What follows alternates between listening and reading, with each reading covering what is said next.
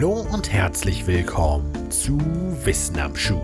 Ich bin Raphael und heute lassen wir uns die Geschichte eines britischen Nationalgerichts schmecken.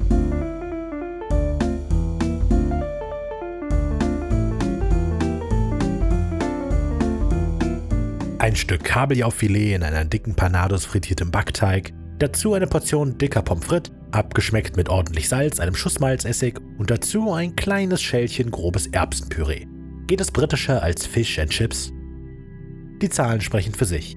Im Vereinigten Königreich gibt es etwa 10.500 spezialisierte Fish and Chips Läden, die sogenannten Chippies. Diese verkaufen im Jahr rund 380 Millionen Portionen der frittierten Mahlzeit. Bei etwa 66 Millionen Einwohnern sind das sechs Portionen für jeden Menschen im gesamten Land. Damit generiert Fish and Chips einen beachtlichen jährlichen Umsatz von fast 1,2 Milliarden britischer Pfund allein im Vereinigten Königreich. Den Ruf als inoffizielles Nationalgericht hat sich der frittierte Fisch mit Pommes damit redlich verdient. Interessanterweise ist dieses typisch englische Gericht noch gar nicht so alt.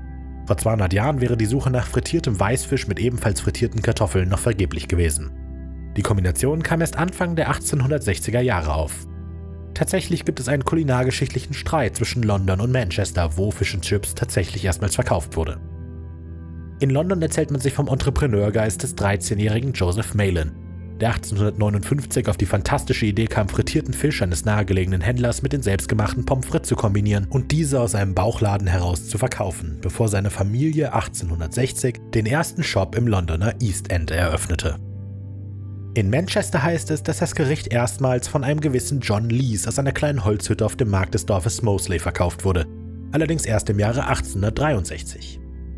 Als Lees mit seiner Ware in einen festen Shop zog, ließ er Dies ist der erste Fish and Chips Shop der Welt ins Fenster schreiben. Das älteste noch am Originalstandort agierende Chippy ist vermutlich das Rock and Soul Place in London, welches seit 1871 betrieben wird. Obwohl Fish and Chips als traditionell britisches Fastfood gilt, sind die beiden namensgebenden Zutaten frittierter Fisch und frittierte Kartoffeln nicht nur deutlich älter, sondern auch deutlich internationaler. Der frittierte Fisch stammt aus der Esskultur der Sephardim, die Selbstbezeichnung der jüdischen Gemeinde, die in Spanien und Portugal ansässig war, bevor sie zu Beginn des 16. Jahrhunderts weitestgehend von der iberischen Halbinsel vertrieben wurde. Das Gericht ist ein Nebenprodukt des Sabbats, dem jüdischen Ruhetag.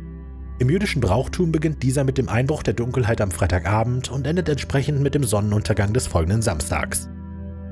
Als Ruhetag ist es strenggläubigen Juden verboten, an diesem Tag Arbeit zu verrichten, und Kochen ist Arbeit.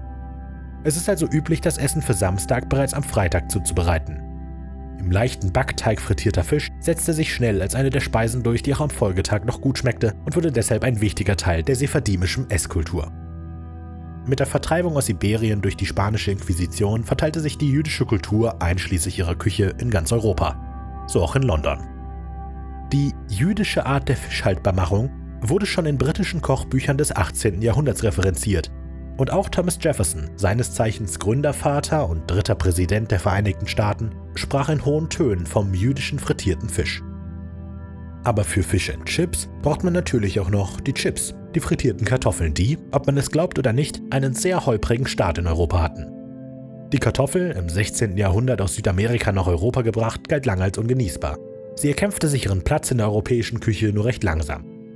Es ist nicht endgültig geklärt, wo das frittierte Knollengemüse erstmals in größeren Mengen gegessen wurde. Es kam wahrscheinlich erstmals im Süden Spaniens auf, boomte allerdings erst im heutigen Belgien, vor allem unter der ärmeren Bevölkerung. Fisch und Kartoffel hatten sich in Spanien also knapp verpasst. Es sollte nochmal fast 100 Jahre dauern, bevor die Pommes frites auch in England ihren großen Durchbruch feiern konnte. Der erste Pommes-Shop eröffnete erst 1860 außerhalb Londons. Wenn ihr euch an die Daten erinnert, ist das auch der Zeitpunkt, an dem Fish and Chips das Licht der Welt erblickte.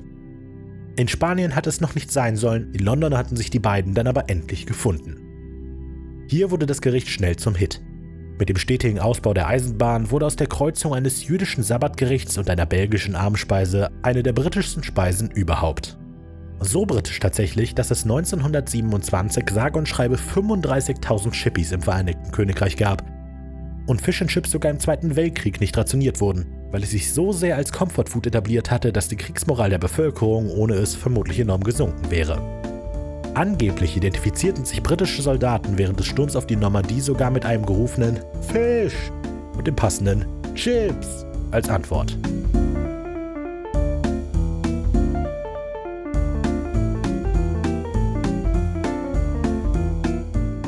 Links und Quellen für diese Episode findet ihr wie immer in der Beschreibung. Ich freue mich immer über konstruktive Kritik, Feedback, Anregungen oder ein einfaches Hallo.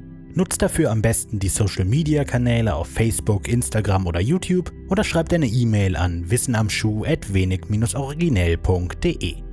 Neben Wissen am Schuh erscheinen unter dem wenig originell Banner auch der englische Songwriting-Podcast Sonic Rodent und das Hörspiel Creature Feature über Kreaturen und Wesen aus Folklore, Mythologie und Urban Legends. Mehr Informationen zu all diesen Projekten findet ihr auf wenig-originell.de. Danke fürs Zuhören und bis nächste Woche.